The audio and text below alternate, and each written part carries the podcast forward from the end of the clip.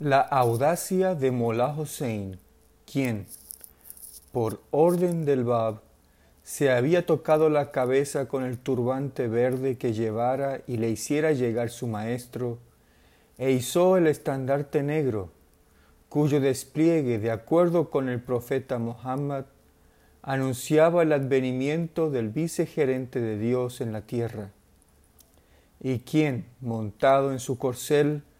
marchó a la cabeza de doscientos dos condiscípulos suyos para encontrarse con Codús y prestarle auxilio en Yasire y Hadra, la isla verde. Su audacia fue la señal del combate cuyas reverberaciones habrían de resonar traspasando el país entero. La contienda duró no menos de once meses.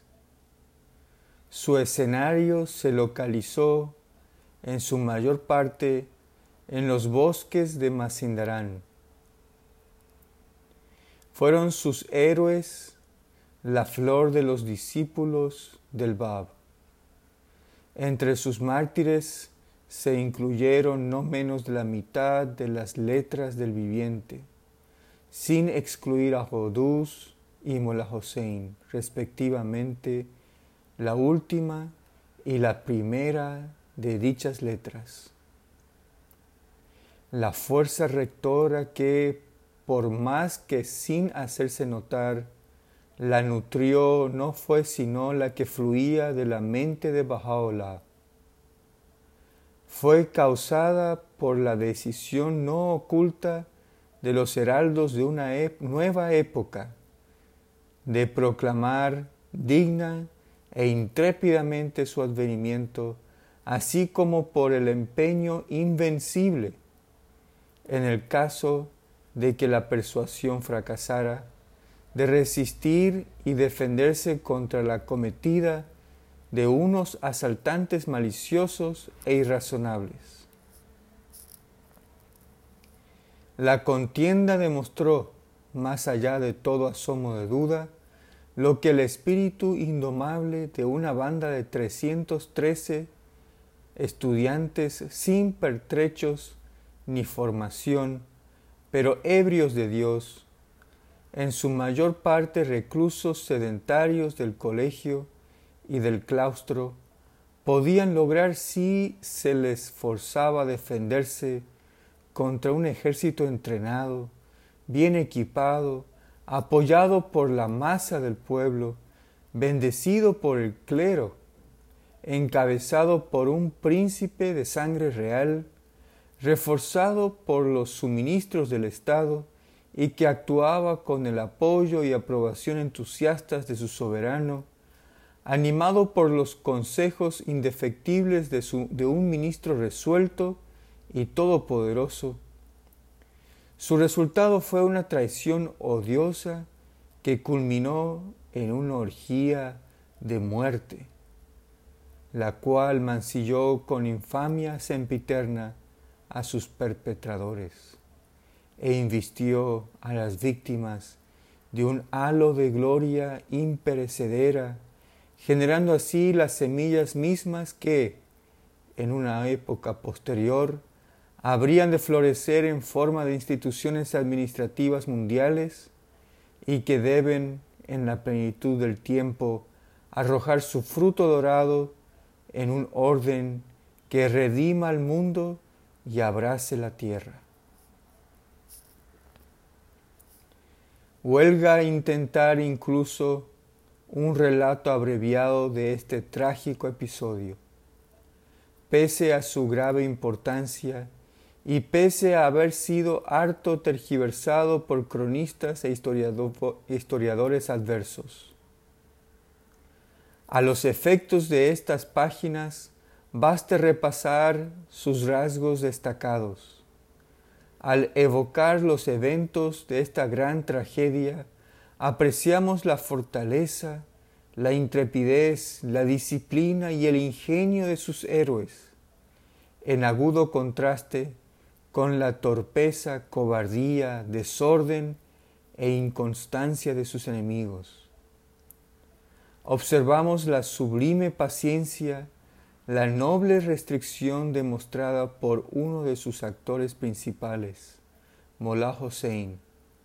quien con leonino corazón rechazó insistentemente desenvainar su espada hasta que la multitud,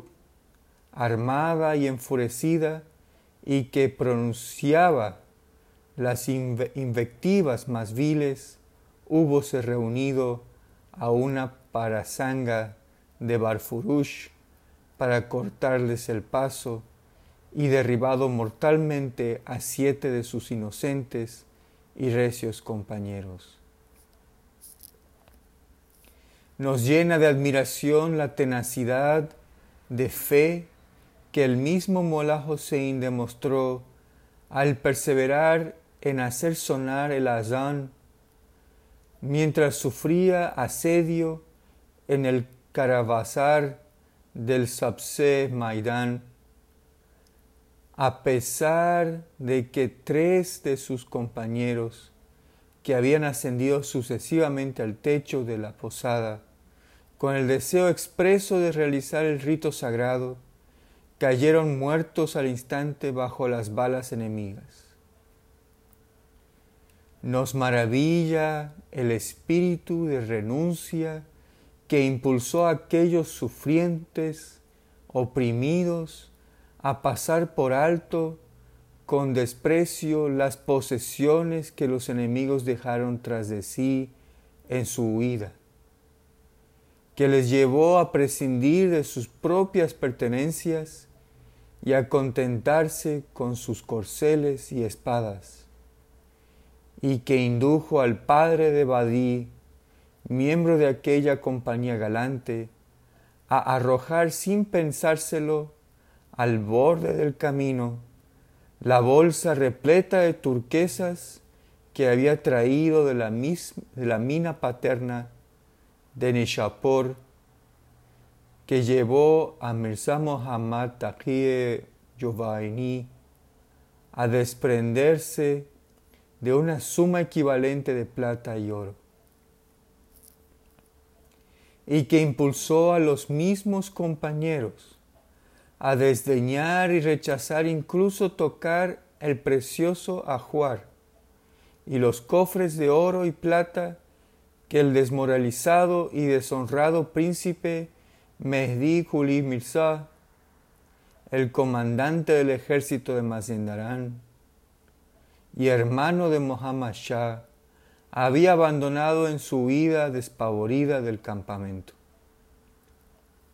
No podemos por menos de apreciar la sinceridad apasionada con que Mollah Hossein intervino ante el príncipe así como las garantías formales que le dio a éste, negando en lenguaje diáfono cualquier intención por su parte o la de sus condiscípulos de usurpar la autoridad del Shah o de subvertir los cimientos del Estado. No podemos sino ver con desprecio la conducta de ese villanísimo, el histérico el cruel e imperioso Saidol Olama,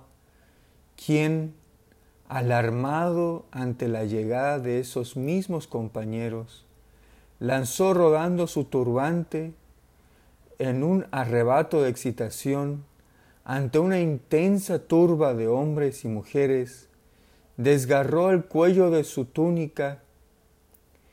y, lamentando la postración en que había caído el Islam,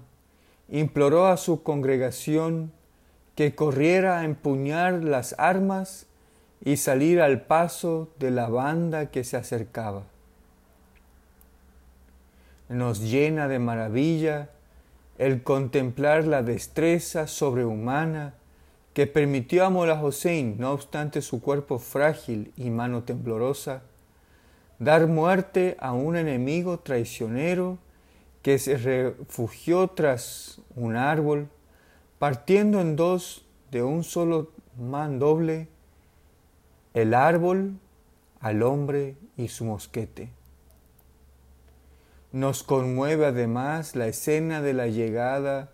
al fuerte de Bajaola. El júbilo indescriptible que comunicó a Mola Hossein, la recepción reverente que le tributaron sus condiscípulos,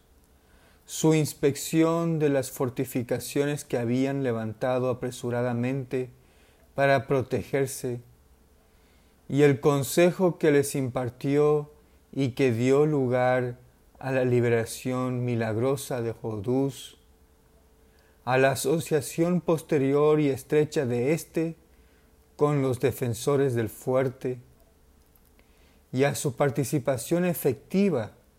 en las hazañas relacionadas con el asedio y destrucción postreras. Nos aturde la serenidad y sagacidad de ese mismo Jodús, la confianza que inspiró a su llegada, el ingenio que desplegó, el fervor y alborozo con que los sitiados escuchaban por la mañana y al atardecer la voz que entonaban los versículos de su célebre comentario sobre el Sad de Samad, sura al que, hallándose en Sari, había dedicado un tratado cuyo volumen triplicaba el del Corán, y que ahora, a pesar de los ataques tumultuosos del enemigo y las privaciones que él y sus compañeros soportaban, proseguía elucidando con la pluma de tantos versículos de interpretación como los que ya había escrito. Recordamos con los corazones estremecidos aquel encuentro memorable cuando ante el grito, montad vuestros corceles, oh héroes de Dios, Molá Hossein acompañado por doscientos dos de entre los sitiados y gravemente amenazados compañeros, y precedidos por Jodús, salieron del fuerte antes del amanecer, y alzando el grito de Ya Sahibos Saman, arremetieron contra el bastión del príncipe hasta dar con sus aposentos personales, donde, para su consternación, descubrieron que se había arrojado al foso por la ventana trasera, escapando descalzo y dejando a sus huestes confusas y derrotadas.